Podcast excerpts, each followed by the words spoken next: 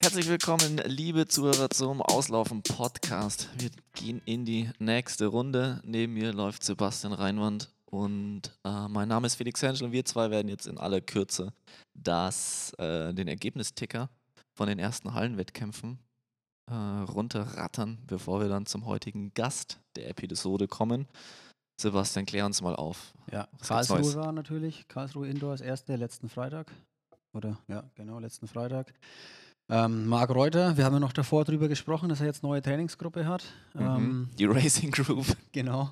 Hat scheinbar auf jeden Fall Früchte getragen, weil er ist 1,45 gelaufen, also schon eine Wahnsinnszeit. Ähm, ja, auf jeden Fall auch Weltjahreserster. Und Das ist dann- schon mal cool, da kann man schon mal einen Screenshot von der IAF-Liste machen. Ja, auf, auf jeden Fall, ja. Also, und dann hat er aber auch noch nachgelegt in, in Düsseldorf. Das ist zwar einen Ticken langsamer gelaufen, 1,46, aber er hat Adam Schott geschlagen. Und das ist ja quasi eigentlich der unangefochtene Hallenkönig über 800 Meter. Ich weiß nicht, der hat, glaube ich, alle Weltmeisterschaften gewonnen, die letzten drei Ausgaben oder so. Also, das ist schon mit Abstand immer der stärkste in der Halle. Und Adam Schott Ja, ist und ja auch einer- draußen auch schon draußen halt extrem Brett, ne? sportstark, ne? Also.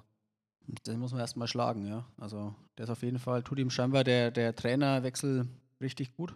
Kudos auf jeden Fall an der Stelle. Ja, dann haben wir natürlich noch 3000 Meter Karlsruhe, Marcel Fehr, Florian Ort. Ich glaube, Marcel Fehr ist so 7,56 rumgelaufen. Wenn ich Mhm. nicht täusche, war das auch schon eine Hallenbestzeit auf jeden Fall. Ähm, Flo Ort war nicht ganz so gut, wahrscheinlich nicht ganz so zufrieden. Ich weiß jetzt gar nicht, ob es knapp über oder unter 8 war. Ähm, für seine Verhältnisse jedenfalls nicht die Wahnsinnszeit, aber der Marcel hat dann auch nochmal in Düsseldorf nachgelegt. Zusammen mit äh, Maximilian Torwart, der knapp vor ihm war, beide 57. Torwart war das natürlich ein Heimrennen, also schon nach den ziemlich, ziemlich guten 340 über 1500 hat er jetzt auch noch, Bestätigt, noch ne? mal die Hallen ähm, WM noch über 3000 auch um ein paar Hundertstel verfehlt. Aber das ist ja dann, hat er auch geschätzt, ähm, ist auch schon wurscht. Irgendwie Leider eh keine, ja. eh keine Hallen-WM, von daher ist es hinfällig. Aber wir können gratulieren zur Hallen-WM-Norm. Ja, eben nicht, können wir nicht, der hat es ja eh verpasst. Ja, Also- ihm nicht, aber Dem können wir gratulieren. Ah ja, genau, Ja. Marius Probst. Der ja, hat sie geschafft, 3,39, yes. stimmt. Der, ist halt, der war in Montegordo und hat sie dann Scheiße. jetzt zurück erst im ersten Rennen gleich die Norm gerannt. Ja. Das stimmt, ja. Timo Benitz war auch noch mit einer 340, auch ziemlich gut unterwegs. Ich finde, der, ich find, der DLV könnte zumindest für äh, ja, Schaffen der Norm ein Trikot oder so zusenden. Ja, oder genau. irgendwie sowas. Ja, ist irgendwie verhext, ne? wenn man überlegt, wie die Deutschen sonst immer ähm, der Norm hinterher rennen. Jetzt irgendwie haben sie im Prinzip einige, die, die spätestens im nächsten Rennen die Norm knacken oder schon geknackt haben und jetzt, ja, können sie leider nicht laufen. ja, oder vielleicht zählt es für die nächste Hallen-WM. Ja, Wer? weiß ich gar nicht, wie das ist. Nee, ich, ja, doch. Keine. Ahnung. Naja, es ist nächstes Jahr. Es ist eigentlich, Ja, also ich, würde mich sehr überraschen. ich weiß auch nicht. Nee, Aber wäre eigentlich lustig. So, sonst noch was? Haben wir das? Äh, Aaron Bienfeld können wir auch noch nennen. 801 klingt zwar unspektakulär, aber 801 ist jetzt nicht so langsam, ne? Ja, wäre auf jeden Fall ein bisschen schneller als meine Bestzeit. Ja, ein bisschen schneller als meine auch. Also. in, Naja. US, in USA allerdings gelaufen. Ja gut, da läuft das ja jeder Da läuft das jeder. eigentlich. In den USA laufen alle schneller. Naja gut, kommen wir, also lassen wir jetzt mal die 1500 Meter, 800 Meter, 3000 Meter. Das sind da alles äh, Laufstrecken, mit denen werden wir uns jetzt die nächsten Minuten nicht mehr ganz so oft befassen, denn äh, unser heutiger Gast ist Marathonläuferin und bei ihr eigentlich seit letztem Herbst die Formkurve hört nicht mehr auf zu steigen. Äh, Im Herbst eine Bestzeit nach der anderen gemacht, 10 Kilometer äh, Bestzeit auf der Straße, Halbmarathon-Bestzeit auf der Straße, Marathon-Bestzeit auf der Straße beim Frankfurt-Marathon. Damit die Olympia-Quali abgehakt und, das war jetzt erst im Oktober und dann jetzt, Ende Januar, auch noch bestätigt, das zweite Mal unter Olympia-Quali gelaufen beim Osaka Women's Marathon. Herzlich willkommen, Kata Steinruck. Hi, hallo. So kann man entspannt ins Olympiajahr gehen, oder? Ja, ziemlich eigentlich. Also ich habe mein Soll rein, ich habe alles erfüllt und jetzt heißt es für die anderen entweder nachziehen und für mich halt leider jetzt die doofe Position des Wartens und Hoffens, dass natürlich nicht zwei noch an mir vorbeiziehen. Ah, okay, ja gut, das wäre der Worst Case, aber das würde jetzt ja sehr überraschen, wenn du da noch rausgekickt werden würdest. Also, Ja, ich hoffe es nicht. Ähm, Ich habe ja mit Frankfurt doch eine ganz gute Zeit mit der 227, 26 vorgelegt. Ich hoffe jetzt natürlich nicht, dass noch zwei schneller sind, aber ich sage immer, ich kann nie was für die Leistung von anderen. Okay. Aber prinzipiell, wenn das jetzt, hm, wenn alles normal läuft, dann ist der nächste Marathon der bei den Olympischen Spielen. Genau, mein 15. Okay, cool. Ähm, ja, bleiben wir vielleicht ganz kurz bei, ähm, bei Tokio noch, was ja für die Marathonläufer nicht Tokio sein wird. Wie hast du die ganze Geschichte verfolgt? Oder vielleicht kannst du es kurz äh, auch für den Zuhörer nochmal klarstellen, was jetzt da so im Vorfeld der Spiele schon für ein Ja. Drama abging, sozusagen. Naja, ähm, eigentlich ausschlaggebend war jetzt die WM gewesen in Doha, wo sie natürlich reihenweise umgekippt sind, die Mädels und zum Teil auch die Jungs. Und daraufhin wurde ja die Entscheidung getroffen, 800 Kilometer nö- nördlicher zu gehen von Tokio nach Sapporo. Und da soll es etwas kühler sein. Es ist jetzt auch nicht so wahnsinnig kühl da oben, aber deutlich besser als eben in so einer Millionenmetropole wie Tokio.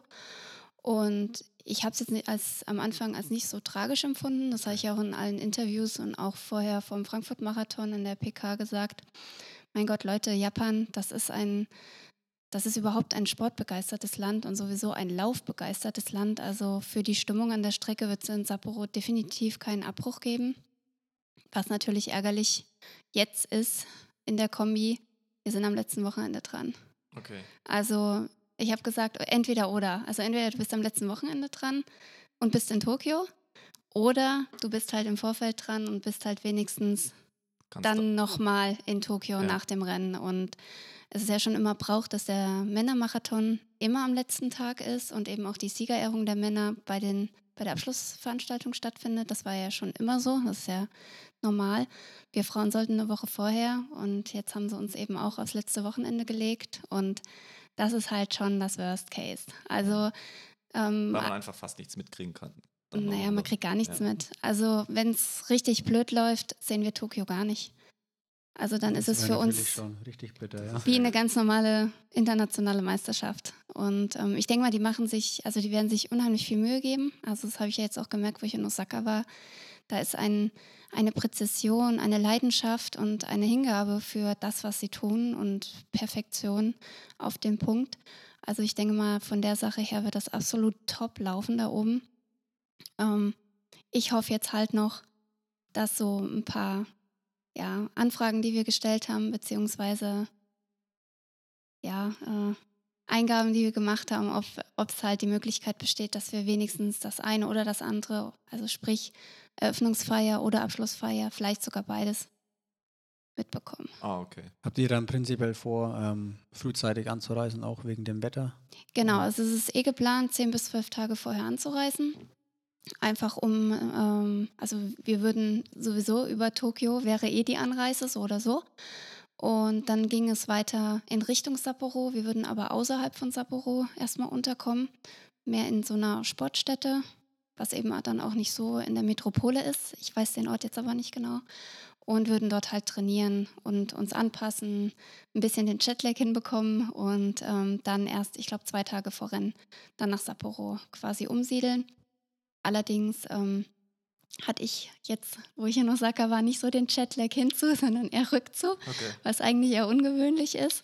Aber äh, ja, also das ist so der grobe Plan. Mal schauen, wie sich am Ende entschieden wird. Keine Ahnung. Okay. Und ähm, auf dem Weg dahin, was steht noch an Trainingslagern an? Was ist, wie sieht da so der grobe Fahrplan aus? Ja, also ich gehe jetzt Ende Februar nochmal nach Kenia mit nochmal einer Gruppe. Dann ist bei mir ähm, geplant der Berlin-Halbmarathon Anfang ähm, April. Und dann der eine oder andere Straßenlauf. Da schweben einige vor, ist aber noch nicht alles so klar. Fallen nämlich teilweise auf ein Wochenende drei, vier Läufe, die ich gerne laufen würde. Okay. Dann Aber ich glaube, das ist etwas schwierig. Das kriege ich selbst als Marathoni nicht hin.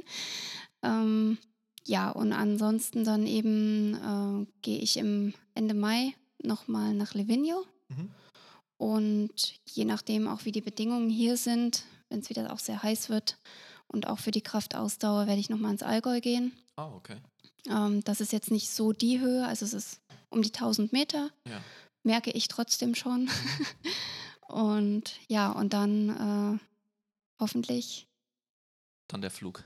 nach Japan. okay. Genau. Willst du dich dann gezielt in der Hitze vorbereiten oder in der Wärme? Ich glaube, du hattest auch immer ein bisschen eher, Hitze ist eher nicht dein Wetter, glaube ich, oder? Ja, also Oder wirst du sagen, sagst du, du gehst dann aus der Höhe nach, nach Japan und nimmst dann die letzten zwölf Tage? Ja, also Direkthöhe mache ich ja nicht mehr. Ähm, ich habe jetzt in den letzten Jahren so mitgekriegt, dass so meine Wettkämpfe direkt aus der Höhe waren okay. Also die waren nie wirklich das, was ich eigentlich hätte gedacht abzurufen oder was die Trainingsleistung hergaben. Ähm, ich bin vielleicht auch Bestzeiten gelaufen, aber nie in dem Rahmen, was ich mir eigentlich vorgestellt habe. Und habe eigentlich gemerkt, dass wenn ich Höhe als Grundlage nehme und dann mal so wirklich sechs bis acht Wochen unten bin, um wirklich an der Schnelligkeit zu arbeiten, und auch ins Laufen zu kommen, dass dann die Wettkämpfe kommen. Dementsprechend mache ich keine direkte, direkten Wettkämpfe mehr aus der Höhe. Hast du das vor Frankfurt dann auch schon so gemacht jetzt? Genau, okay. da war ich, ich war im Allgäu ja, vorher gewesen okay. und in Chiembaum, aber nicht, äh, nicht mehr in, wirklich in der Höhe. Das tut mir irgendwie nicht gut. Also das, da lasse ich zu viel. Das geht nicht mehr. Genau. Ich glaube, wir müssen dem äh, ein oder anderen Zuhörer ganz kurz ähm, abholen und erklären, was ist ein Wettkampf direkt aus der Höhe und was ist der, die Alternative zum Wettkampf direkt aus der Höhe? Ja, also es gibt ja verschiedene Varianten. Viele, die bleiben, also Höhe geht ja so ab 15, 1600 Meter los bis 2500 ist so die gängige Höhentrainingslagerweise. Und direkt aus der Höhe heißt, ich reiß, sagen wir mal, an Tag 1 in der Höhe ab und starte an Tag 2 bis 4 bei einem Wettkampf also sprich direkt aus der Höhe.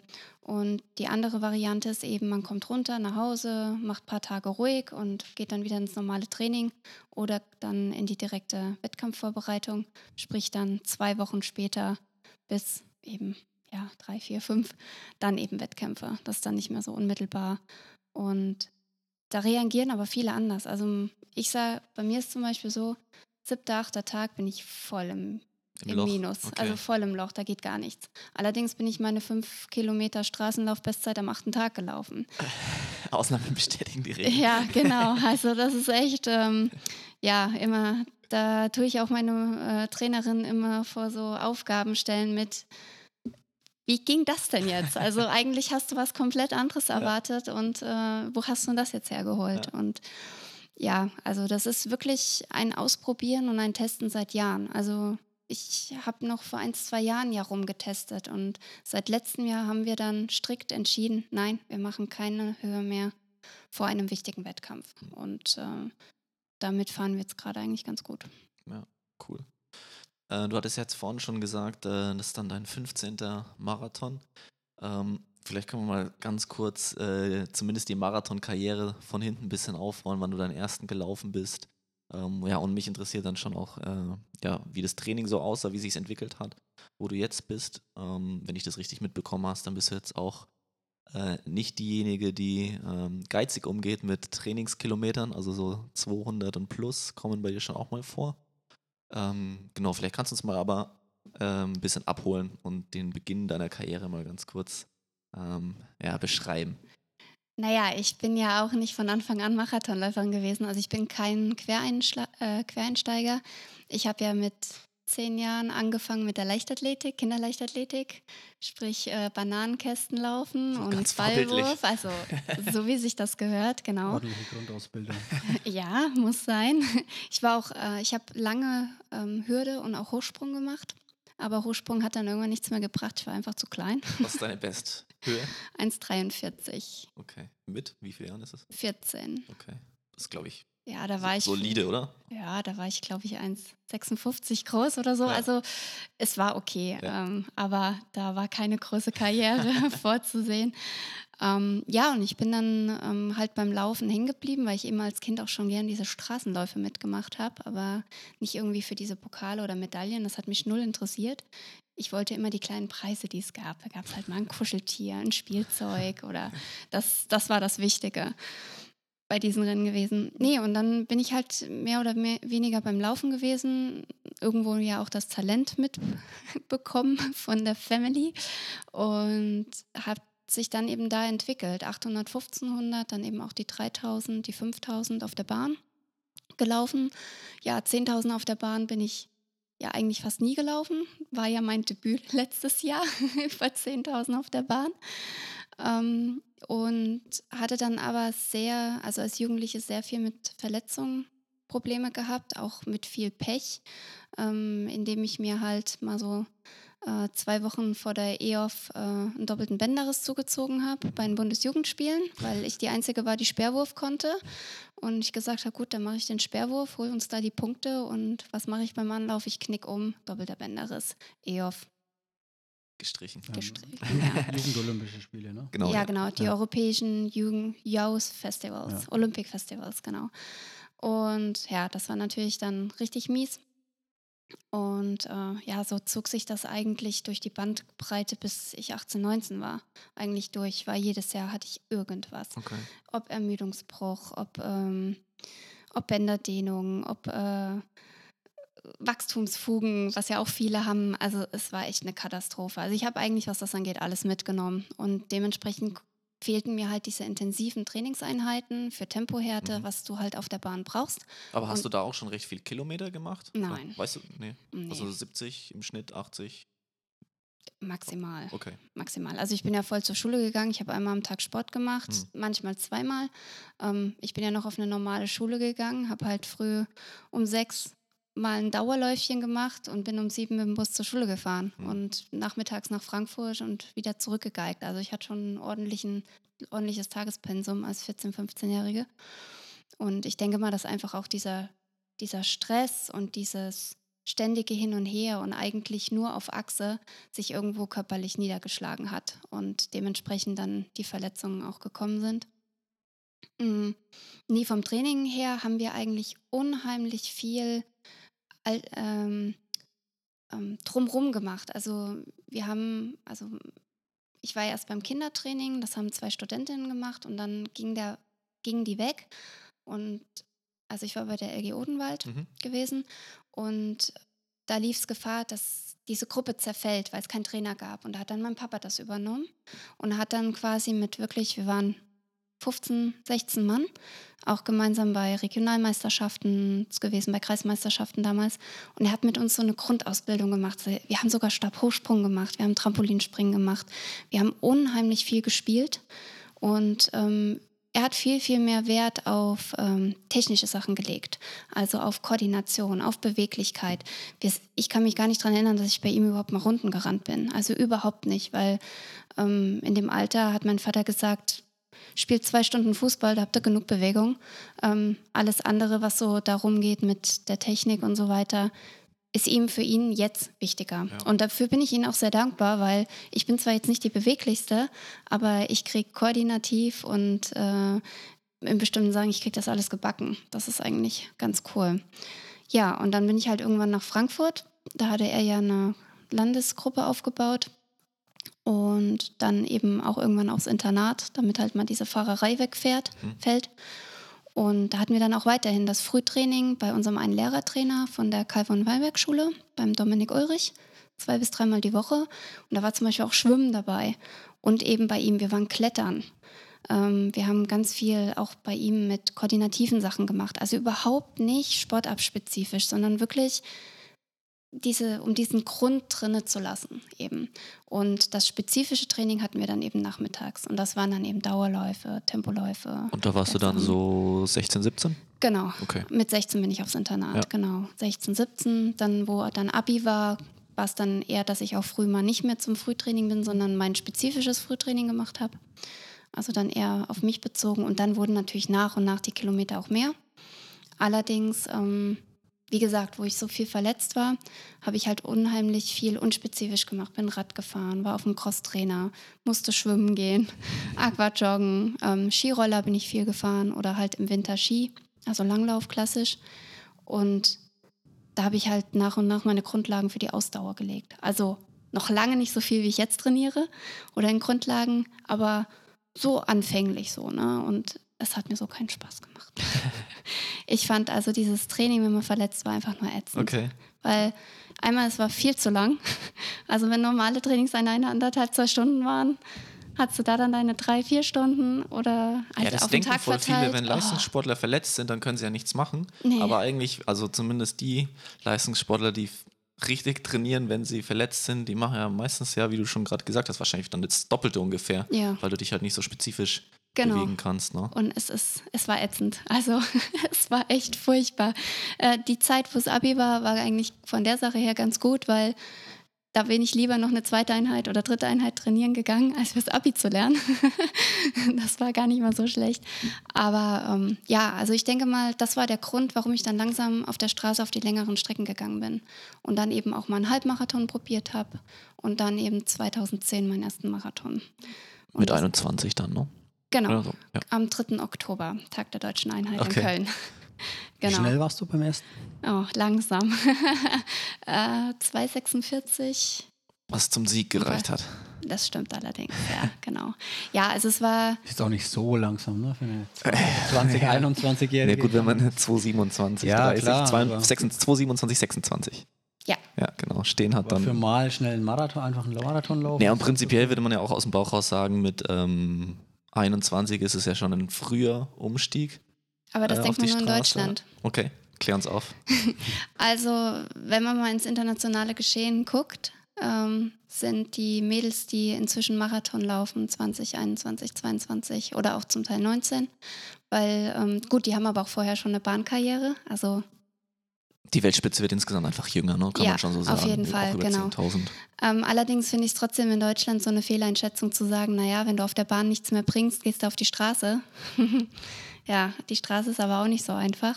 Ähm, das ist, habe ich so das Gefühl von vielen so die Einstellung, ähm, ja, ich probiere jetzt noch ein paar Jahre auf der Bahn und wenn das nicht mehr geht, dann laufe ich auf der Straße und denke ich mir Ja, so, ja, stimmt. hört wann willst, wann willst du auf die Straße gehen? Ja, hat man, glaube ich, auch schon, 28, hat man schon viele gesehen. Ich glaube, 29. Steffen Ulitschka war auch so ein Beispiel, ne, der von den, also den Sprung vom, von der Bahn zur Straße ein, also letzten Endes dann nicht geschafft hat am Ende. Da kam ja nicht mehr das raus, was man sich vielleicht erwartet hätte. Ja, was sehr schade ist, Ja. weil Steffen ist sehr, sehr Das ist einer, trainingsfleißig. einer deiner, deiner Pacemaker, Ja, deiner genau. Angestammten, genau. Ja, ja, also er ist sehr, sehr fleißig. Da finde ich es auch schade, dass ähm, einfach diese Umsetzung nicht funktioniert hat. Oder Dieter Baumann war auch einer, der ja gar nicht hinbekommen hat, Marathon zu laufen. Aber jetzt moderiert er alles. Jetzt wir über das. Aber seine Bestzeit ist irgendwie jämmerliche 2,30 oder so, glaube ich, ne? Oder Ja, 31. immerhin. ja, nee, also es ist wirklich, ähm, ich sag immer, Mädels, äh, warum wollt ihr nicht mit Mitte 20 spätestens ähm, zum Marathon übergehen oder fangt mit Halbmarathon an? Das macht ja jetzt die Miriam Dattke schon, Alina Reh hat es ja auch schon gezeigt.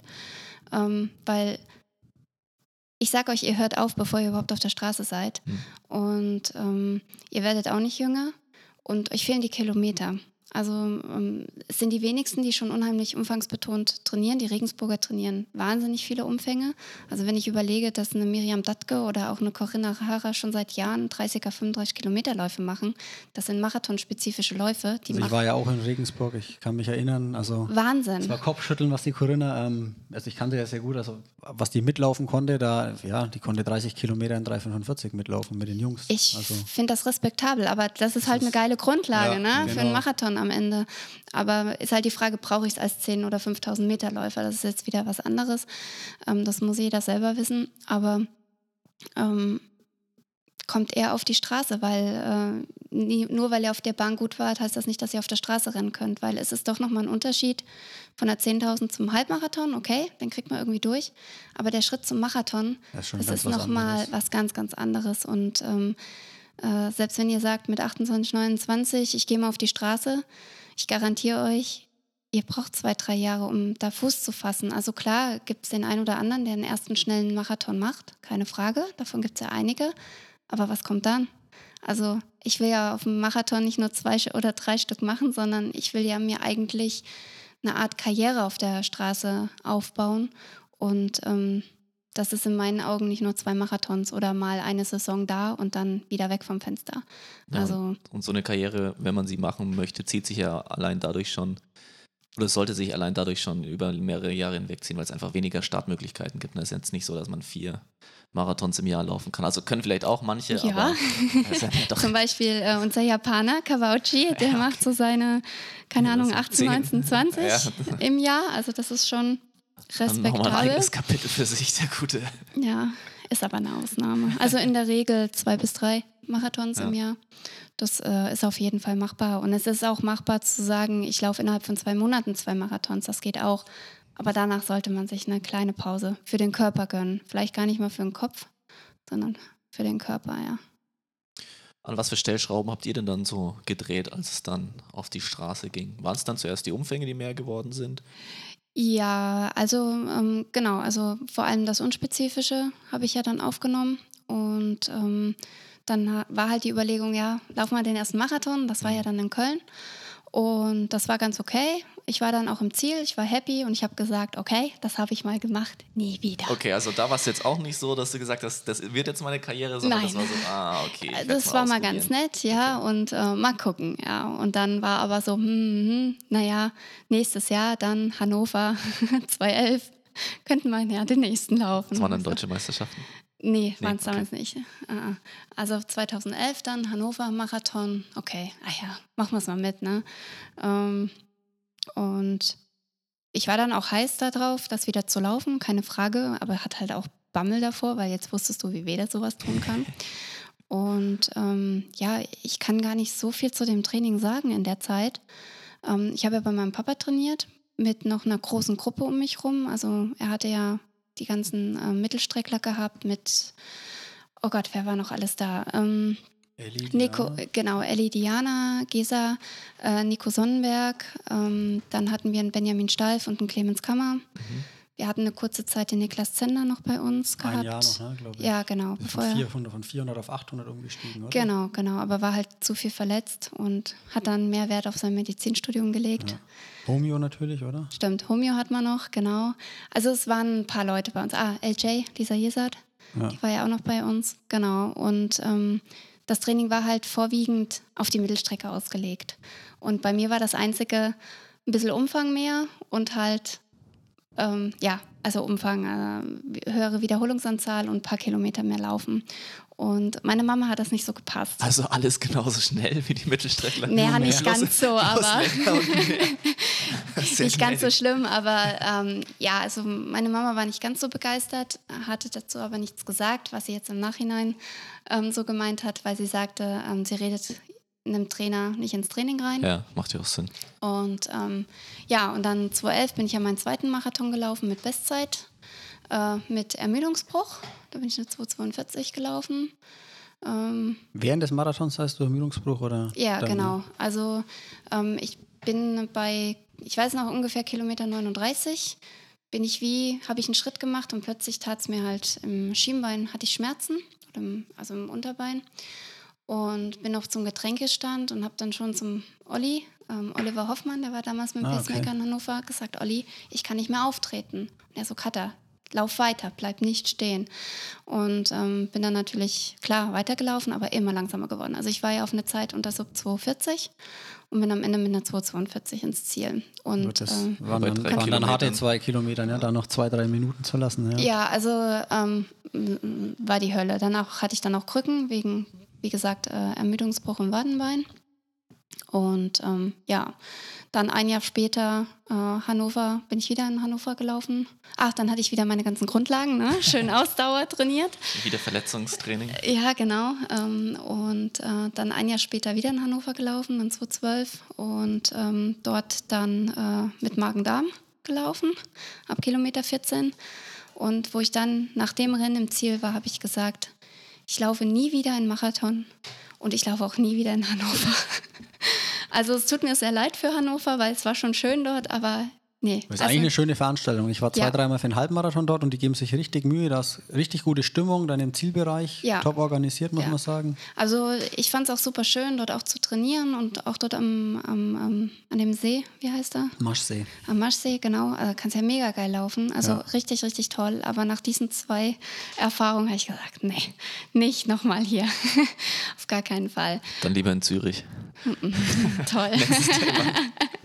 ja, und dann ähm, ähm, waren die Zeiten halt, ich bin zwar jeden Marathon Bestzeit gelaufen, aber es war halt nie so, wo ich gedacht habe, ach toll, so, ne? Und ähm, dann hat für 2013 dann meine Mamas Training übernommen. Die konnte sich das wahrscheinlich nicht länger angucken. Wie wurde das dann ausdiskutiert? Mm, Es war eigentlich ganz, ganz, ähm, also jetzt nicht, nichts spek Spektakuläres. Wir haben ein, es wurde einfach gesagt, hier, pass auf, Papa, du hast deine Mittelstreckler, du bist mit denen in anderen Trainingslagern oder du hast eine andere Saisonplanung. Ähm, Kata passt da nicht rein, die geht unter, das will ich nicht. Und ähm, ja, gesagt, wenn das in Ordnung ist für dich und für dich, Kata, dann probieren wir es zwei einfach. Und da habe ich gesagt, sehr gerne, weil ich ja gemerkt habe, dass es Training, es hat Spaß gemacht, in der Gruppe zu trainieren. Ich liebe es ja, in der Gruppe zu trainieren. Es ist deutlich angenehmer als alleine. Aber ich habe halt gemerkt, ich komme nicht so richtig vorwärts. Und ähm, dann natürlich bei meinem Papa der Schwerpunkt eben auf der Mittelstrecke auf seinen Leuten lag, was, wo ich auch vollstes Verständnis für habe, habe ich dann auch gesagt, okay, gehe ich zu Mama. Und ähm, die, ich glaube, das haben wir dann jetzt in den Jahren ganz gut hinbekommen. Also es waren auch Lehrjahre, wir haben einiges zusammen gelernt. Trainingsumsetzung, Tra Trainingsaussteuerung hin zum Wettkampf und die Sachen mit der Höhe mhm. und so solche Sachen. Welche Trainingseinheiten tun mir gut? Welche komme ich überhaupt nicht mit klar? Was macht absolut keinen Sinn bei mir? Das mussten wir jetzt auch in den letzten Jahren zusammen lernen, weil ich bei bestimmten Sachen doch anders reagiere als meine Mama. Auch wenn viele sagen, die Tochter, sollte ja alles gleich funktionieren.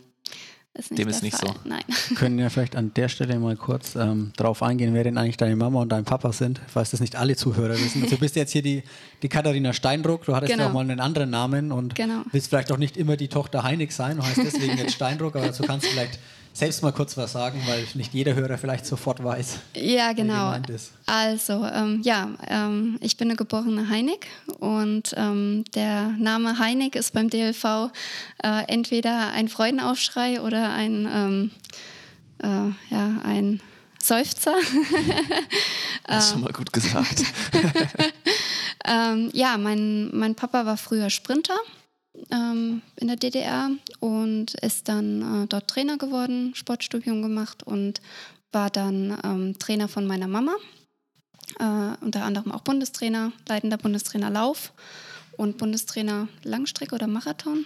Ich weiß es gerade gar nicht mehr. Ich glaube Marathon. Ja, ne? alle Positionen durchlaufen, glaube ich, ja. Also ja. war auf jeden Fall Gesamtlauf-Bundestrainer. Ja, ja, genau. Fall, genau. Also zum Schluss ich war auch mal Marathon oder ja. Ja, genau. Also er war auf jeden Fall dann leitender ähm, Bundestrainer Lauf gewesen, bevor er dann halt in Rente gegangen ist und trainiert jetzt noch als Heimtrainer ähm, die Gesa Krause. Ist die einzige Athletin von ihm, die er betreut? Mm, Romeo war ja noch bei ja. ihm und ähm, Richard Ringer ist jetzt bei ihm. Oh, ah, okay. okay.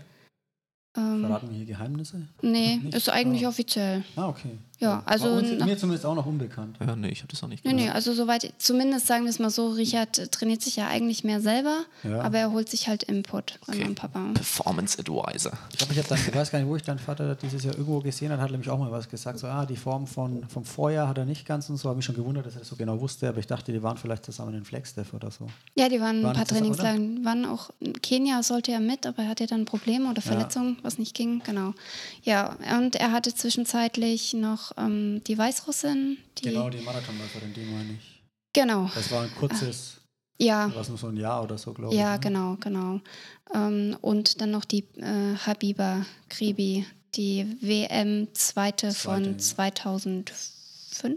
Die nochmal an Gesa vorbeigelaufen genau, ist. Genau, genau, wo Gesa Dritte geworden ist und ja. Zweite. Und die war auch, ich glaube, ein Dreivierteljahr bei ihm. Und, ähm, also für einen Rentner doch ein bisschen was zu tun. Och ja, ja, doch eigentlich ordentlich zu tun, ja, das stimmt. Ja, dann hat er ja auch noch Enkel, um die muss er sich ja auch kümmern. Also meine noch nicht, also das heißt, meine du Kinder. Hast Geschwister? Ich habe noch zwei Brüder. Ah, okay. Genau, ja. Aber die haben mit Sport nichts zu Wie tun. Die? die? gehen angeln und spielen Fußball. Oh, das darfst du jetzt nicht zu laut sagen, dass das kein Sport ist, bei beiden Sachen. Bei beiden Sachen, glaube ich, ja. Okay. Gut, anderes Thema. Sie machen es hobbymäßig. Ja.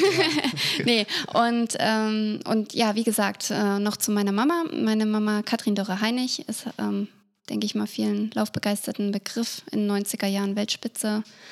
Ähm, Olympia dritte, vierte und fünfte. Und äh, Weltcupsiegerin und Siegerin von sämtlichen Straßenläufen, Marathon, all over the world.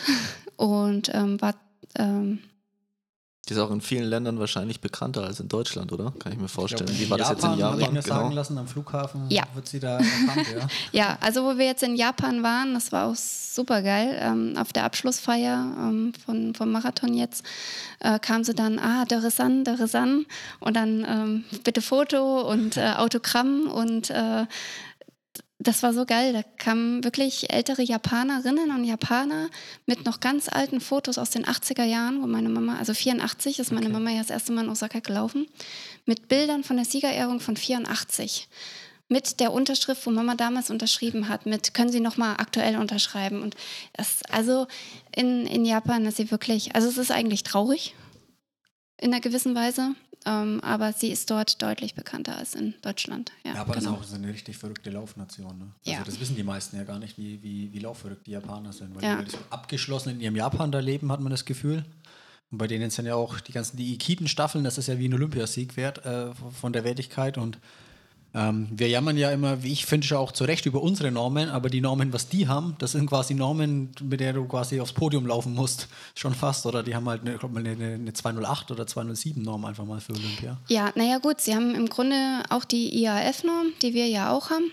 Ähm, allerdings ist es bei denen so, dass halt das Niveau etwas höher ist. Da laufen das dann ein paar Leute, ne? Ja, äh, ein paar wenige, viele, ja.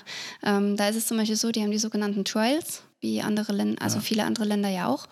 Und bei den Trials letztes Jahr hieß es die ersten zwei, die sind gesetzt und der dritte Platz bleibt für den schnellsten frei. Und da gab es jetzt ähm, ähm, noch drei Marathonläufe, wo eben ähm, die Siegerin die ähm, Möglichkeit kriegt auf den dritten Platz. Und da war jetzt Osaka natürlich der zweite Lauf davon. Die musste eben eine 2, 22, 22 drunter bleiben und ist eine 2, 21, 40 ja gelaufen. Und jetzt muss sie trotzdem noch abwarten, weil jetzt ist noch, ich möchte nicht lügen, entweder Nagoya oder noch irgendein Frauenlauf. Also Ja. es gibt noch zwei Läufe. Das ist ja auch sowas, ne? Die haben ja ähm, reine Frauenmarathons mit Tausenden von Teilnehmerinnen. Mhm. Da wäre meine auch nochmal eine Frage gewesen. Äh, haben die, gibt es trotzdem Pacemaker oder Pacemakerinnen dann Ja. in dem Fall? Okay, Ja. also Pacemakerinnen gibt's. Ja, Okay. genau. Also bei meinem Lauf waren alleine fünf Mädels nur für die Pace zuständig für drei, vier Athletinnen. Also Ist ja. was anderes, äh, wie mit Männern zu laufen, die Pace machen? Oder ist es für die eigentlich egal? spielt eigentlich keine Rolle, Okay. finde ich. Ja. Also sie sind alle klein, also da ist jeder größer. Ja. Nee, Ähm, hätte ja einfach sein können, ja, dass, nee, es, dass nee. es irgendwie nochmal cooler ist, wenn es dann nur unter Frauen ist. ja, das macht schon Spaß. Okay. Das ist schon was anderes, auf Ja, jeden Fall. okay. Ja, aber es spielt jetzt keine Rolle, ob es ein Frauen- oder Männerpacer ist, genau. Die haben auch Naja, eine unglaubliche Dichte. Ne? Also da gibt es ja Halbmarathons, da kommen 400 Leute in 400 Sekunden ins Ziel. Also jetzt, ich weiß nicht über die Männerzeiten, aber halt von 1.01 bis, bis eine Stunde 10. Einfach jede, 1:07 dann oder so, einfach ja. jede Sekunde einer. Also das ist unvorstellbar eigentlich bei uns. Mhm. Naja, und jedenfalls ähm, die, jetzt muss man halt mal, muss diejenige zittern, die jetzt die 21 hochgelaufen ist, weil wenn jetzt eine nochmal schneller ist bei dem anderen Rennen, dann Ist schlecht. ist der dritte Platz weg. Also das ist schon, Und es müssen aber Rennen in Japan sein. Also die kann nicht sagen, sie rennt, die, sie rennt eine 2.19 in London, oder? nee, da sind Rennen Ja. vorgegeben. Okay. Genau, die sind Das ist ja auch nochmal eine Besonderheit. Also bei uns kannst du ja quasi aussuchen, oder wo du es rennst, sozusagen. Außer die Amerikaner, die haben dann auch halt die Trials. Aber ansonsten, die Norm können sie laufen, wo sie wollen. Genau, ja. Also auf jeden Fall ein laufverrücktes Land. Tolles Land, ja. Und Ah. dein, deine Mutter hat, glaube ich, auch da viermal gewonnen, Ja. den Lauf. Den Und Osaka viermal. Ich glaube, Tokio hat sie ein Triple gemacht. Okay. Ja, sie hat auch in Nagano, nee, Nagoya ist sie auch gelaufen, hat sie, glaube ich, auch gewonnen. Also sie war sehr, sehr viel in Japan. Mhm. Bei den Läufen auch Halbmarathonläufe und Ekiden-Staffeln, sowas, genau. Ja, und sie ist jetzt äh, unsere Bundestrainerin, Marathon, Frauen, Männer und halt meine Heimtrainerin. Genau. So viel zu meiner Familie, um Genau, Ausflug. Das genau. abzuschließen. Kleiner Ausflug, genau. Wie sieht, äh, wie sieht denn dein Training jetzt dann hier im Moment aus? Also jetzt sind wir in Frankfurt, kein Trainingslager, ganz normaler Alltag. Du bist ja Polizistin, Mhm. Aber arbeitest im Moment nicht als Polizistin. Ah, ja. Ja, nee, also ich bin äh, Sportfördergruppenangehörige be bei der hessischen Polizei und habe dort eben die Möglichkeit voll für mein Training mir die Zeit zu nehmen. Sprich, äh, Trainings- und Wettkampfzeit ist gleich Arbeitszeit. Und ja, jetzt äh, nach dem Marathon hatte ich jetzt erstmal eine Woche Urlaub vom Sport und war eben auf dem Revier arbeiten, beziehungsweise mal wieder alles so in die Gänge bringen Ah, okay. ähm, mit, äh, es sammelt sich ja immer was an, wenn man nicht da ist, dann bestimmte Sachen äh, in die Bereitschaftspolizei, also in die Beppo fahren, hinbringen, abholen und so weiter und dann eben auch seine ein paar Stunden auf dem Revier machen. Mm, Ich bin dort in der Ermittlungsgruppe sprich äh, als Plus-1-Stelle. Also ich nehme dort niemanden Platz weg, sondern ich bin so Zusatzstärke Und wenn ich da bin, können mir die Kollegen die unbeliebten Fälle oder die Sachen, die einfach nur aufhalten und ich sage immer totes Papier, also so Fälle, die sowieso eingestellt werden, ähm, halt abzuarbeiten und quasi den Kollegen dadurch ein bisschen Arbeit abzunehmen. Okay. Ja. Und ähm, auch wenn es dämliche Fälle sind zum Teil oder sinnlose Fälle, ähm, macht Spaß und ähm, ich komme mit den Kollegen auf meinem Revier ganz gut klar. Äh, bin eigentlich der Bereitschaftspolizei untergestellt, bin quasi nach Frankfurt abgeordnet und bin auf dem Revier seit 2014. Also die kennen mich auch schon ein bisschen und habe auch schon ein paar kommen und gehen sehen dort. Und ja, ich bin immer wieder gerne mal dort. Und wenn es halt vom Training oder wie jetzt gerade ähm, Trainingspause passt, dann gehe ich auf jeden Fall aufs Revier, um den Bezug nicht zu Ja, verlieren. da drin zu bleiben irgendwie. Du kannst jetzt Genau. frei aussuchen, dann du sagst, okay, Ja. da habe ich eine Woche frei, weil ich glaube, Bundeswehr, die haben ja auch zumindest immer so mal, ich glaube, ich habe jetzt auch gesehen, Gesa war erst bei der Bundeswehr letzte Woche oder so. Die müssen ja dann auch irgendwann sagen, jetzt komme ich mal vier Wochen wieder, ne? Oh, so. Fast nicht. Also klar, die haben da ihre Fortbildungen oder Ja. Lehrgänge, wo Anwesenheitspflicht mehr oder weniger gegeben ist. Ähm, bei mir ist es mehr so, ähm, dadurch, dass ich eben eigentlich eine hundertprozentige Freistelle habe. Dann ist es schon sehr, Ähm, sehr, sehr flexibel. Ja, auf jeden Fall. Also ich bin auch riesig dankbar, ähm, dass ich das so machen kann. Und ich möchte in den Beruf später auch richtig einsteigen. Und wenn ich jetzt, ich habe 2014 die Ausbildung beendet im Februar. Das hieße jetzt sechs Jahre. Wenn ich jetzt sechs Jahre nicht einmal auf dem Revier gewesen wäre, ich wüsste gar nicht mehr, wie das von innen aussieht. Also es ist schon angenehm, immer mal dort zu sein, den Bezug nicht zu verlieren und eben auch ein bisschen in der Arbeit drin zu bleiben. Also das ist schon ganz gut. Deswegen ähm, kam ich auch vorhin, bevor wir uns jetzt hier getroffen haben, auch vom Revier und äh, war auch gestern arbeiten und werde auch nächste Woche wieder ein, zwei Tage gehen. Aber das ist teilweise wirklich eine Entscheidung von heute auf in zwei, drei Tagen, Okay. wenn ich sehe, was ich trainieren soll, darf. Das muss. ist aber jetzt ja, das ist jetzt ja im Moment eher, weil du jetzt eben so äh, frisch noch ähm, die, das Rennen in Japan hattest, ja einen äh, Sonderfall, dass du so wenig trainierst, wenn es jetzt so eine normale Trainingswoche ist. Ja, erzähl doch einfach mal, was du, wie, wie, wie sieht so ein Alltag dann aus? Ja, also der normale Alltag zu Hause unterscheidet sich gar nicht so groß wie von, ähm, wenn ich im Trainingslager bin. Das Einzige im Trainingslager ist, da wird für mich gekocht. Okay, also hier wird zu Hause für mich auch gekocht, mein Mann kocht. ähm, aber sowas wie Haushalt und so ein Zeug und Termine wahrnehmen, sowas fällt halt weg. Aber ansonsten ähm, habe ich ganz normal vormittags äh, eine erste Einheit. Ähm, zwei bis drei Stunden, nenne ich das jetzt mal den Aufwand, ähm, mit äh, entweder Dauerläufe oder ein längerer Dauerlauf. Halt so normale Trainingsinhalte, ähm, Intervalltraining, Athletiktraining. Ich trainiere auch sehr viel unspezifisch.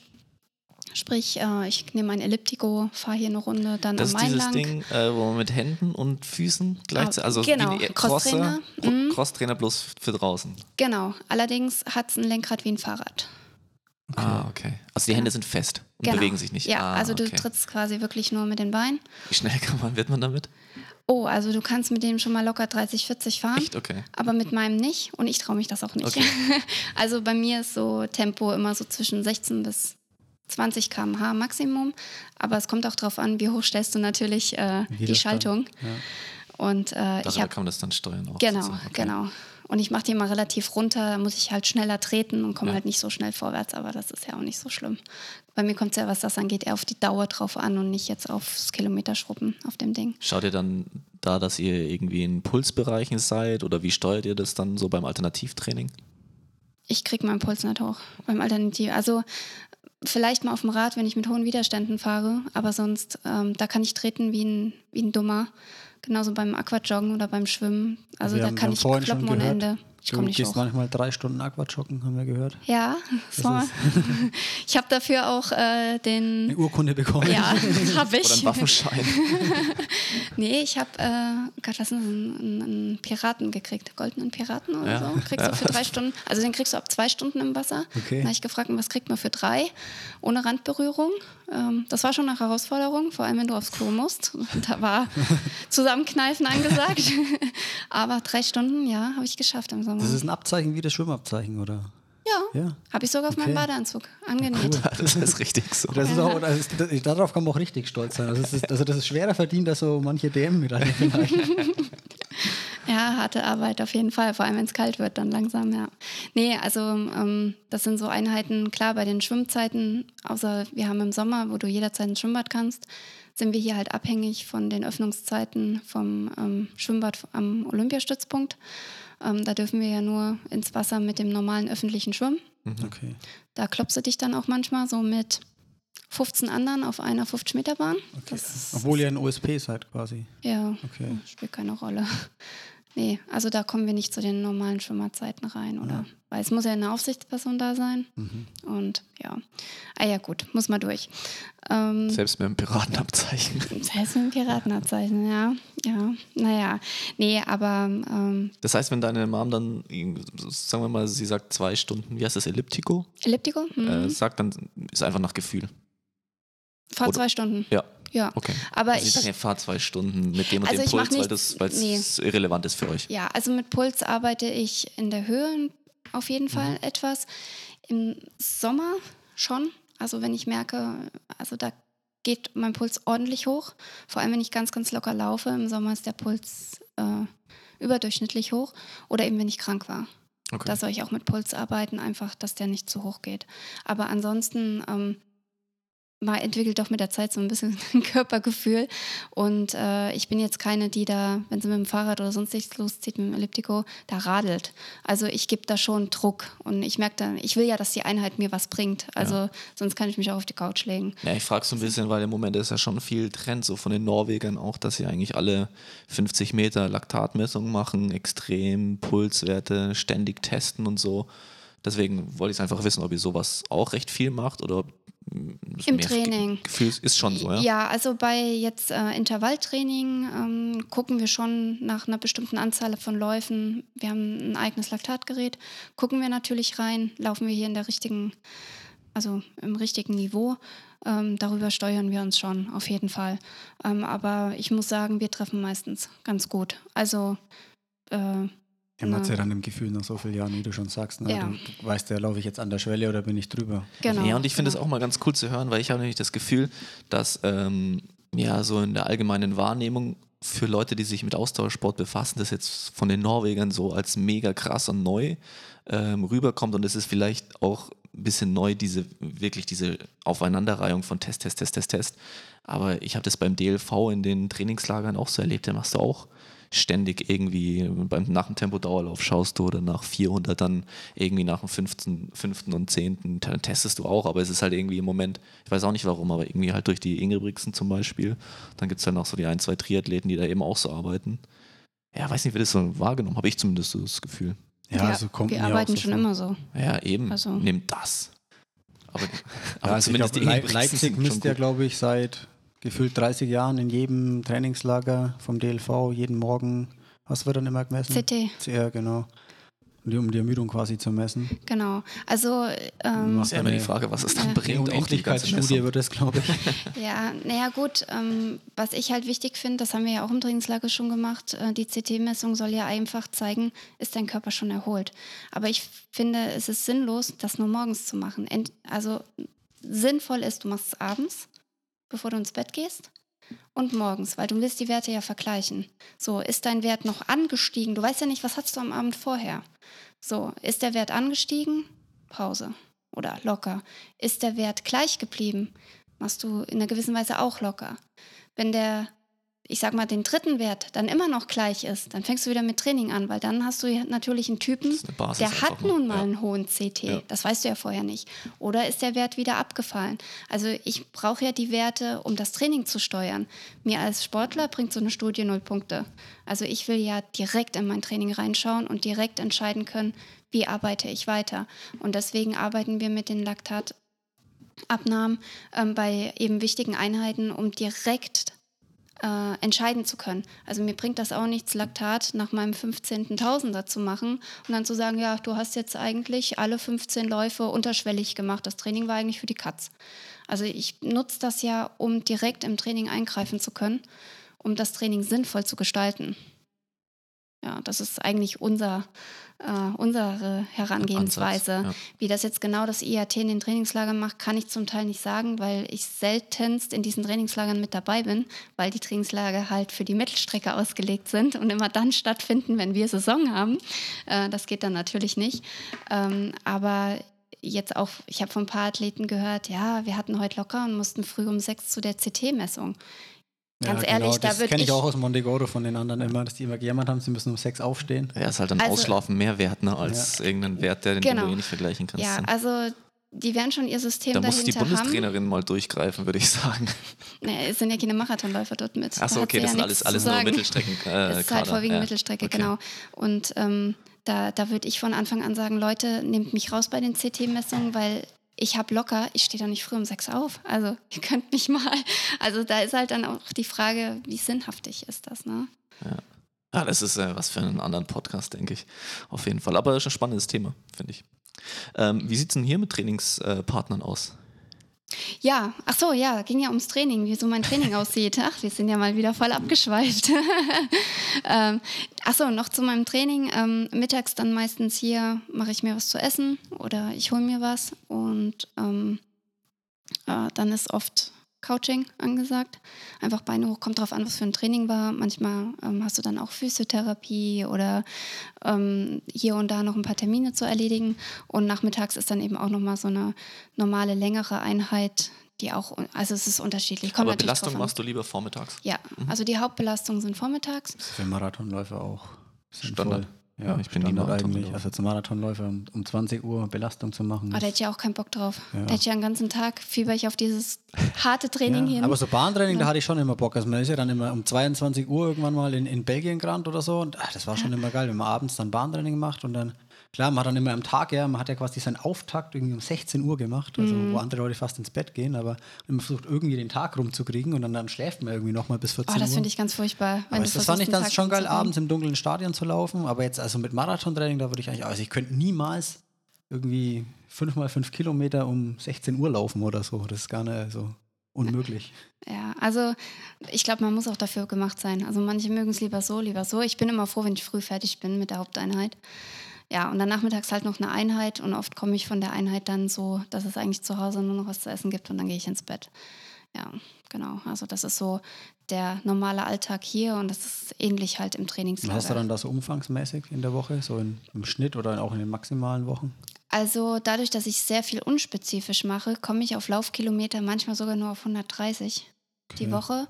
Ähm, das war jetzt zum Beispiel letztes Jahr so. Natürlich Schnitt, nach meiner oder? OP, ja. Ja, okay, aber man muss kurz dazu sagen, auch nochmal für Zuhörer, 130 im Schnitt kann dann trotzdem so sein, dass du 150, 60, 70 machst und dann die vierte Woche, ja, keine Ahnung, ist halt dann nur Ja. 80. Oder macht ihr relativ, Nee, also geht wir ihr haben, durch mit den haben, Kilometern? Also wir haben ja keine normale Standardwoche, Montag bis Sonntag, sondern wir haben immer Blöcke. Manchmal Mhm. sind die Blöcke fünf Tage lang, manchmal sind sie neun Tage.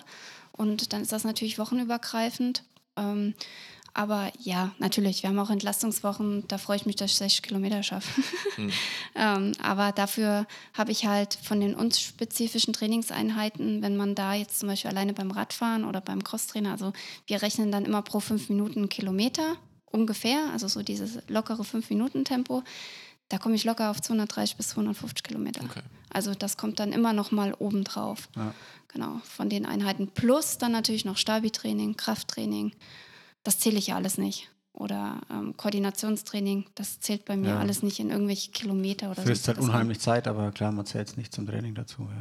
Ja. Ja. Das ist aber vielen halt immer gar nicht so bewusst, ne, was er da an, also Physio denken ja immer dann so, vielleicht Freizeitläufer, ah, das ist ja cool, die können zum Physio. Also erstens, Oh. erstens ist das selten Das ist das. Schlimmste, was es gibt. Schmerz. Und es, und es kostet auch unheimlich viel Zeit, die ganzen Geschichten. Ne? Oder halt dann, ja, ist halt dann, du hast halt auch dann irgendwie einen Athletikplan, der ist dann halt auch fest und nicht nach, nach Belieben. Ne? Und man bereut es ja dann auch, wenn man es nicht gemacht hat. Oder ich habe mich immer das Schlimmste, fand ich immer dann jeden Abend dann die halbe Stunde da mit der Blackroll zu hantieren noch und Co. Ähm, aber wenn man es nicht gemacht hat, eine Woche lang, hat man auch bezahlt. Ja, spätestens, wenn du dann beim Physio wieder auf der Bank Ja. lagst. Ja, naja, Physio ist so im Schnitt dreimal die Woche, ist eigentlich so Regel. Und ähm, ja, das ist nicht immer massieren, nee. Hm. Das stimmt schon. Nee, nee, kann ganz unangenehm sein, die Leute da. Ja, sehr. Wir Vor allem, wenn man eh schon Probleme hat oder irgendwo der Muskel fest ist. Oh, Faszienzüge, ganz toll. Und ist heute was? Nö, nö, alles gut, fühle mich locker. ja, Ich dachte eigentlich, ich habe keine Probleme. Gibt es denn so eine Einheit, die du jetzt auch äh, vielleicht vor Frankfurt gemacht hast, wo du gemerkt hast, okay, gut, ich, ich bin richtig gut drauf? Gibt es so eine Einheit oder vielleicht ein paar Einheiten, wo du sagst, wenn ich das und das laufen kann, dann ja also die Schlüsseleinheiten bei mir sind immer wirklich die MSL-Läufe, also die marathonspezifischen Läufe. Äh, 30 bis 35 Kilometer sind das bei mir. Und ich brauche ein oder zwei 35er vor einem Marathon, ähm, die im Schnitt so um die 350 sind. 351, 350, 349, also so in dem Bereich. Oder eine 355, der etwas langsamere. Wenn ich zwei von denen habe, dann weiß ich, gut, jetzt rollt's. Also wenn ich die nicht gelaufen bin und dann am Ende so im Ziel liege, äh, fertig bin, sondern einfach so, gut, das war jetzt eine gute Einheit, jetzt gehen wir was essen, so ungefähr. Also wenn ich so zwei Einheiten habe, dann bin ich eigentlich ganz zufrieden. Das ist äh, also bei einem äh, einer Race Pace von 3,30 ziemlich genau. Also so um die 20 Sekunden. Zwischen 17 bis 25 Sekunden langsam als Race Pace noch für den Zuhörer. Genau, Oder? Ja. ungefähr, ja. Mit, also Kann wir man mal jetzt, versuchen nachzumachen. Naja, wir haben jetzt äh, vor Osaka mit reingenommen mit Endbeschleunigung. Mhm. Da war dann natürlich mein einer äh, 35er etwas ruhiger, also was heißt ruhiger, 3,55 ungefähr und dann die letzten fünf Kilometer Renntempo. Also das tut dann schon weh. Also das ist dann schon dann eine 17,30 auf den letzten fünf und das habe ich jetzt angefangen vor Osaka einzubauen, Mhm. eben diese Tempohärte und diese Tempoverschärfung hinten raus halt Von- aufzunehmen. Vor ein paar Jahren ist mal so eine PDF, äh, wurde mal so eine PDF veröffentlicht von Canova und seitdem machen eigentlich alle Leute so 7x3, 4x5, 5x5 Kilometer und dann immer mit einem Kilometer locker dazwischen. Macht ihr so Tempo-Wechselläufe auch oder schon die marathonspezifischen Sachen dann länger am Stück? Mm, Also ich habe zum Beispiel letztes Jahr vor Frankfurt so angefangen, dass ich erst mit Tausenden begonnen habe. Ähm, also 15 bis 15 mal 1000, das nach und nach aufgebaut. Und dann gab das einen Umschwung in den Tempowechsel. Genau. Mhm. Also da habe ich dann ähm, 15 Kilometer am Stück gemacht mit äh, je ein 1000 Kilometer schnell, schnell, langsam, 1000 ja. langsam, genau. Aber bei uns ist es anders als Moki. Moki macht ja dann am, der letzte ist, glaube ich, langsam bei ihr. Also sie macht ja 20, also sie macht ja gerade Zahlen. Mhm. Und Ja. wir machen ungerade. Also Okay. der Schnelle ist nochmal am Ende. Okay. Und ähm, das habe ich äh, genommen, um daraus dann den schnellen Dauerlauf zu machen. Also sprich das Tempo von dem schnellen Kilometer dann durchgängig Okay. zu machen. Also so war mein Aufbau gewesen. Ähm, aber das sind halt auch Trainingsmittel, die nutzen wir nicht immer. Also wir bauen die wirklich dann ein, wenn wir sagen, okay, jetzt, jetzt nehmen wir das wieder. Also wir machen nicht immer alles, alles, oder was heißt nicht immer, wir machen nie alles, alles, weil irgendwo brauchst du ja trotzdem wieder einen neuen Reiz. Und der neue Reiz war halt jetzt vor, Frankfurt mit dem Tempowechsel. Und jetzt zum Beispiel vor Osaka habe ich nur Tempodauerlauf gemacht. Okay. Da habe ich gar nicht mehr in irgendwelche Tempowechsel gegangen, krass. einfach weil auch der Abstand zu kurz war. Also jetzt Frankfurt konnte ich ja wirklich lange vorbereiten nach meiner OP, wo ich dann wieder angefangen habe. Aber jetzt in Richtung äh, Osaka, ich hatte ja nur zwei Monate und da bringt es nichts, wieder bei Null anzufangen, sondern da bin ich dann in den Tempodauerläufen geblieben. Das Einzige, wo ich nochmal zurückgegangen bin für zwei, drei Wochen, war bei den langen Läufen. Da war es längst in der 25. Und dann natürlich wieder in die MSL-Läufe rein, Mhm. weil die mache ich auch nicht das ganze Jahr. Aber Auf jeden Fall nicht. Nur in der Also spezifischen Vorbereitung. Nur in der ja. spezifischen Phase. Genau, ja. Wie sieht denn das, oder ja, du hast ja vorhin schon mal so kurz angedeutet, dass ähm, du natürlich, natürlich nicht genauso reagierst wie deine Mutter, obwohl es vielleicht viele Leute vermuten mögen, aber ähm, deine Mutter, vielleicht kann die ja so ein bisschen Einblick geben oder was kannst du dazu sagen, wie so das Training ähm, aufgebaut ist im Verhältnis zu ihrer Zeit als Aktive oder auch so vielleicht das ganze Umfeld. War das, war es früher noch professioneller bei ihr oder ist es vergleichbar? Also es war früher ähm, anders, definitiv. Also klar, das kann sich jeder denken. Ähm, meine Mama sagt, wir haben es schwerer heute. Also die Athleten allgemein haben es schwerer, weil wir müssen uns eigentlich um alles selber kümmern. Ähm, und äh, noch dazu Studium. Wie kriege ich irgendwas finanziert? Äh, Schule. Viele Schulen ziehen nicht mit. Ähm, in, also in der DDR war es entweder du bist auf der Sportschule oder du bist nicht. Bist du auf der Sportschule, hattest du alle Möglichkeiten für den Sport. Warst du nicht drauf? Ja, dann eben nicht. Also da gab es halt nur dieses entweder oder. Und hier ist es halt oft so ein Durchschlängeln. Ja. Ähm, ähm, ja, also äh, sie sagt, du hattest früher einfach, du warst in diesem System drinne und konntest dich voll auf den Sport konzentrieren. Du brauchtest eigentlich nicht denken, du brauchtest nur machen. Also trainier, ähm, mach halt deine Schule, wenn du noch zur Schule gegangen bist. Viele haben, manche haben studiert, manche nicht. Ähm, konzentriere dich auf das Wesentliche, wofür du eigentlich hier bist. Und äh, heutzutage ist halt einmal sowieso die Ablenkung außenrum was du alles hast, dann äh, deine Clique geht feiern. Ja, gehst du jetzt mit oder gehst du nicht mit? So, normalerweise sagst du, ich habe morgen hartes Training, ich gehe nicht mit. Ja, das machst du zwei, drei Wochen, dann wirst du nicht mehr gefragt, ob du überhaupt noch irgendwo mit hinkommst. Ähm, das ja, war bei mir an der alten Schule extrem. Also irgendwann wurde ich nicht mehr gefragt. Am es tat irgendwo weh, aber irgendwo, ich hätte eh wieder nur Nein sagen müssen bei irgendeinem Wettkampf auch nicht oder übel Trainingslager. Leuten, ja. Nee, natürlich nicht. Ähm, aber das ist halt so ein bisschen so der Zwang, was machst du jetzt? Und früher war es so, du warst an der Schule und es waren alle so. Es haben alle in diese eine Richtung gezogen. Und heute musst du halt überlegen, machst du es oder machst du es nicht? Und ähm, nach der Schule, ähm, ja, wie geht's weiter? Studium oder Vollprofi? Da weißt du auch nicht, wer fängt dich auf, wenn es mal nicht so gut läuft. Ähm, wo gehst du zur Physio? Wenn du zum Beispiel es gerade mal nicht in den Kader geschafft hast, fliegst du überall raus. Was, was machst du jetzt? Also es ist einfach heutzutage vieles, unheimlich viel mehr, was du beachten musst. Und ähm, früher war es halt geradliniger. Klar, wenn du nicht mitgezogen hast, warst du raus. Dann warst du komplett raus, ja. Genau, so. Und heutzutage kannst du noch irgendwie versuchen, vielleicht doch drin zu bleiben oder ähm, einen anderen Weg oder eine andere Linie zu finden. Ähm, Gut, und das Niveau ist deutlich gestiegen. Also vor allem bei uns im, auf der Langstrecke oder im Marathon.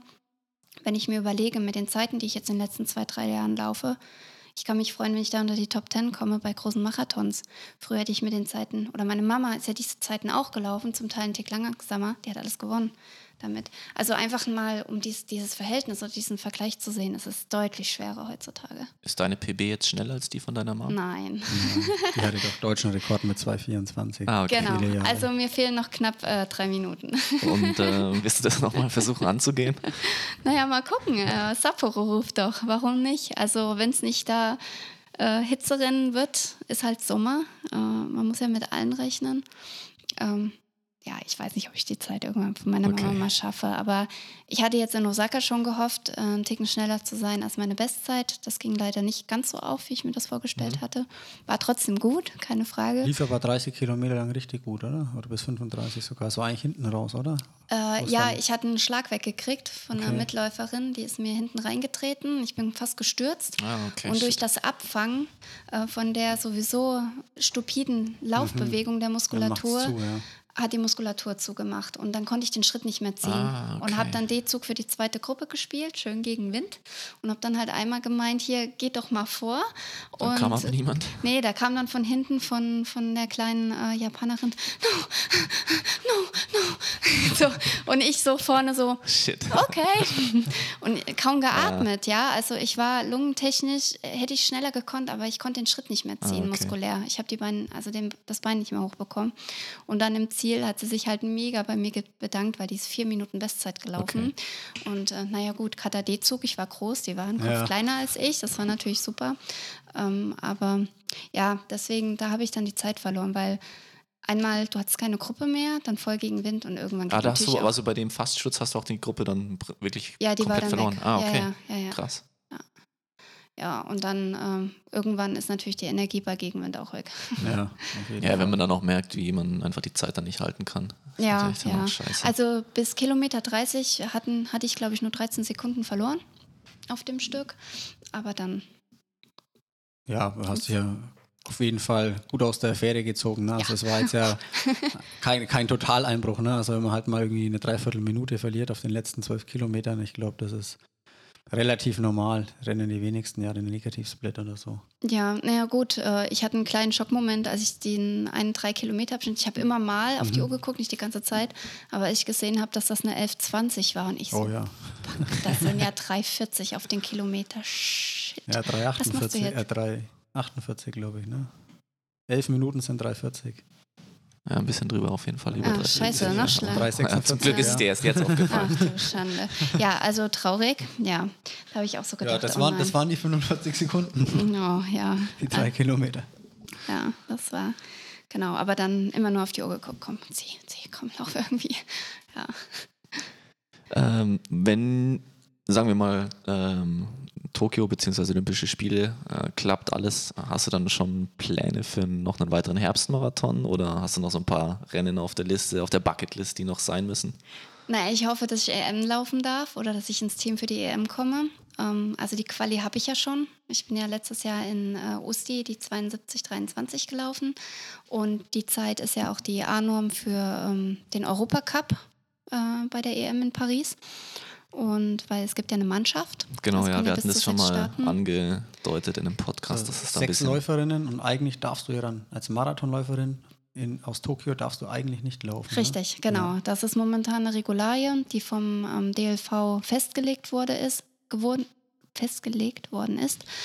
Ähm, wir hoffen halt jetzt noch, dass äh, das rausgenommen wird, weil, also ich finde die Regularie absolut schwachsinnig. Ich muss ganz ehrlich sagen, dann dürften sie auch den Mehrkämpfer nicht starten lassen, weil die machen auch dann zwei Mehrkämpfe innerhalb von drei Wochen.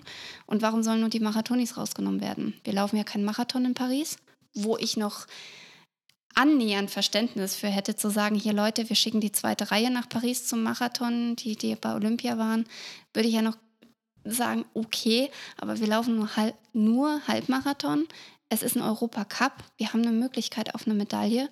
Wir sind ein relativ starkes, geschlossenes Team. Wir haben jetzt nicht so, außer die Mellert, so den Ausschlag mit einer 66-Minuten-Läuferin, bis auf Mellert natürlich, sind wir ein relativ geschlossenes Team mit aber einer stabilen Leistung.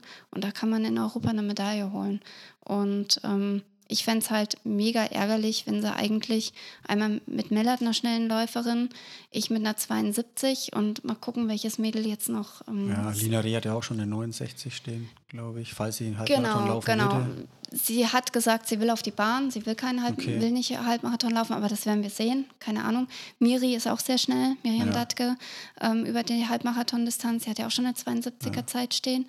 Ähm, ja, äh, oder eine 71 hoch sogar. Glaub sogar irgendwie so. 71, ja. Genau. Und ähm, klar wären dann ein oder zwei Mädels da, aber danach geht es weiter mit 73. Und ähm, Genau. Ja, das, ich finde auch gerade bei den Frauen ist ja die Dichte nicht so groß, dass wir sechs Frauen haben, die schneller rennen als die Marathonläuferinnen, die in den 73 Split laufen im Marathon. ja. Also das muss man ja erstmal, muss man ja sagen, ihr rennt das ja als, als Split, wenn es sein, wenn's sein muss, rennt ihr ja die Norm an einfach. Genau, ja. Ja. Ähm, deswegen ist es halt, ähm, äh, fände ich sehr, sehr schade, wenn die äh, eben mit die stärksten Läufer nicht mit zu einer EM nehmen. Mhm. Also vor allem, es ist eigentlich eine schöne, irgendwo auch, es ist eine mega schöne Veranstaltung, im Team zu starten. Und ich war seit 2014 durchgängig bei den Team-Europameisterschaften dabei, egal ob jetzt Marathon oder Halbmarathon. Und ähm, ja, also es sind viele gute Mädels. Allerdings, wenn sie die Besten streichen, werden natürlich die Medaillenchancen Ja. deutlich geschwächt. Weil man muss ja trotzdem immer damit rechnen, dass auf der Strecke ein Mädel aussteigt oder Ja, irgendeine nicht Ja. mit an den. Start kommt. So, und wenn du dann schon mit fünf Mädels um die 73 fährst und dann fallen da aber zwei weg und ja, dir fehlt dann. Dadurch wird es nicht besser dann. Ne? ja, genau. Deswegen hoffe ich sehr, dass das noch umgemünzt wird. Also das wäre quasi mein Ziel nach Okay. Olympia eben nach Paris und danach ist Urlaub. Also kein Herbstmarathon. Kein, kein weiteres Rennen mehr. Nein. Alles klar. Hast du noch eine Frage, Sebastian? Ja, wir wollten noch nach den Trainingspartnern hier fragen. Da wir hier Ah, schon ja, an, stimmt, an der Anreise, beziehungsweise wer hier so alles wohnt, frage ich mich, weil ich habe hier beim Einparken habe ich Marc Reuter gesehen, dann hat mir der Felix seinen Standort geschickt, dann laufe ich zum Felix ans Auto, dann steht da Elina Suev Mhm. und ähm, erzählt dann, wer hier, ich weiß, ich kann, bringe die Namen gar nicht mehr alle Die hat zusammen. schrecklich eingeparkt, hat sie auch Aber- selber gesagt. Kann man nochmal hier ja, sagen. Also, mit einem Reifen er auf braucht dem sich Gehweg. nicht wundern, wenn das Auto bald Schrott ist. Naja, wobei eigentlich die äh, hier in Frankfurt wohnen, die können eigentlich zum großen Teil gut pa- einparken, weil das musst du hier auch können, sonst kriegst du keinen Parkplatz. ja, das ist gleich. Ich fand es nur lustig, dass wir uns über den Weg hier. gelaufen sind, weil wir uns bestimmt auch ja, seit irgendeinem Trainingslager in Spanien oder halt auf irgendeinem Sportplatz bei deutschen Ja. Meisterschaften nicht mehr gesehen haben. Und dann sagt Basti eben ja. Also er- erzähl mal Trainingsgruppe, Äh, Trainingscrew hier in Frankfurt. Ja, naja gut, hier Frankfurt-Niederrad, das ist halt Hotspot. Du hast hier einen Olympiastützpunkt, du hast ähm, die Hahnstraße, das ist unser Sportplatz mit auch gleichzeitig äh, Kraftraum und Werferstützpunkt. Ähm, du hast den Wald, du hast, den, hast Mainufer, sofort Anbindung, Flughafen, Autobahn, also geil. Es ist halt mega, also viele finden Niederrad jetzt nicht so toll. Okay, es ist jetzt nicht so schön wie Sachsenhausen oder vielleicht Westend von Frankfurt, aber es ist halt Niederrad und ähm, ja, bei mir hier in der Straße ähm, wohnen unter anderem Elli, Diana Sujew, also beide Sujews wohnen hier ähm, in der Nähe. Gesa wohnt hier. Ähm, die Lisa Oeth wohnt hier in der Parallelstraße mit ähm, in einer WG mit, ich glaube, noch einer Werferin und einer Mehrkämpferin oder so. Ähm, also einige von der Eintracht, von den Athleten. Ähm, die Sprinter von Volker Beck wohnen hier gleich nebenan. Georg Fleischhauer hat hier gewohnt. Ähm, Caroline Schäfer wohnt hier schräg gegenüber bei mir. Ähm, ja, dann die Lisa Meyer und der Marc Reuter wohnen hier vorne in der Parallelstraße. Äh, ja, äh, Mit wem machst du so die meisten Dauerläufe, wenn du, wenn du hier bist? Also geht da ab und zu was zusammen mit Gesa oder wenn ihr beide hier seid, wahrscheinlich ist das auch ja, gar nicht so also der Fall. ähm, ich bin mehr hier als Gesa. Ähm, heute früh sind wir gemeinsam gelaufen. Also es ist nicht so einfach, weil sie ist ja doch sehr viel unterwegs. Wenn es passt, versuchen wir natürlich zusammen zu laufen. Ähm, Ellie Diana sind immer mal ein Partner zum Laufen. Die Lisa Oeth ist immer mal ein Partner zum Laufen. Ähm, ab und zu, ach, habe ich ganz vergessen, äh, Marvin Heinrich und ähm, der äh, ja, auf jeden Fall die Trainingsgruppe von Georg Schmidt. Mhm. Äh, wohnt auch hier direkt im, im Umkreis. Ähm, mit denen vielleicht mal, wenn es klappt, ähm, dass man mit denen mal ein Läufchen macht. Ansonsten ähm, habe ich äh, zwei äh, gute Freunde oder Kumpels, die mit hier auch ähm, Parallelstraße wohnen, ähm, die ich auch über den Sport zufälligerweise kennengelernt habe. Der eine äh, ist Triathlet und aber voll berufstätig, aber ähm, hat letztes Jahr seinen ersten Ironman in Frankfurt gemacht, sich direkt für die WM in Nizza qualifiziert und dieses Jahr will er es probieren für Hawaii. Und ähm, mit ihm trainiere ich sogar relativ viel zusammen, Dauerläufe. Mein Mann begleitet mich ab und zu mit dem Rad, meine Mutter eben auch. Ähm, ja, und dann noch ein anderer Kumpel, der kommt auch aus der Leichtathletik, kommt oben aus der Nähe von Hamburg, lebt jetzt hier, ist auch ein Kollege. Also hast schon immer Leute, mit denen du laufen kannst. Relativ, ja. Ja. Doch. Also es findet sich immer jemanden, hier, hast du Bock, anschreiben, Abend vorher. Vor allem ist es angenehmer, wenn du dir was ausmachst. Dann musst Gehst du auch. Genau. Dann gehst du auch raus und sagst nicht, Und, oh, und nicht erst eine Dreiviertelstunde später. Ja, genau. Und dann eine Stunde später und genau. so. Und so hättest fort. schon fertig sein können. Ja, ne? genau, ja, ja. ja, ja, genau. Schlimmste. Nee, das ist von der Sache her klappt das eigentlich sehr gut. Und äh, ja, Cool. Ja, also dann würde ich mich mal bedanken äh, für deine Zeit. Mir hat es sehr Spaß gemacht. Also ich glaube, wir haben viele Insights bekommen. Ja, auf jeden Ja. Fall. Also auch, auch interessant, wie halt hier, wie viele Leute hier auch sind. Also hätte ich, also jetzt so. Ja. Ja, ich wusste, dass Suevs noch hier sind oder so, aber könnt ihr auf dem Rückweg nochmal hier vorbeikommen. Wir klingeln jetzt einfach mal Genau. überall und schauen mal, wer die Tür aufmacht. Wenn ich jetzt mal keinen Bock auf Dauerlauf habe, dann setze ich mich in den Zug nach Frankfurt. Dann macht, macht schon jemand mit. Sehr gut. Katha, dann Auf vielen Fall. Dank für deine Zeit. Wir drücken die Daumen, dass alles so klappt wie, ähm, wie geplant. Verletzungsfrei vor allem. Verletzungsfrei und dann ähm, Das ist der erste Marathon, verletzungsfrei in den Start zu kommen. toi, toi, toi. Dankeschön. Also in diesem Sinne, das war's mit dem Auslaufen Podcast. Wir hören uns schon sehr bald wieder. Genau. Peace.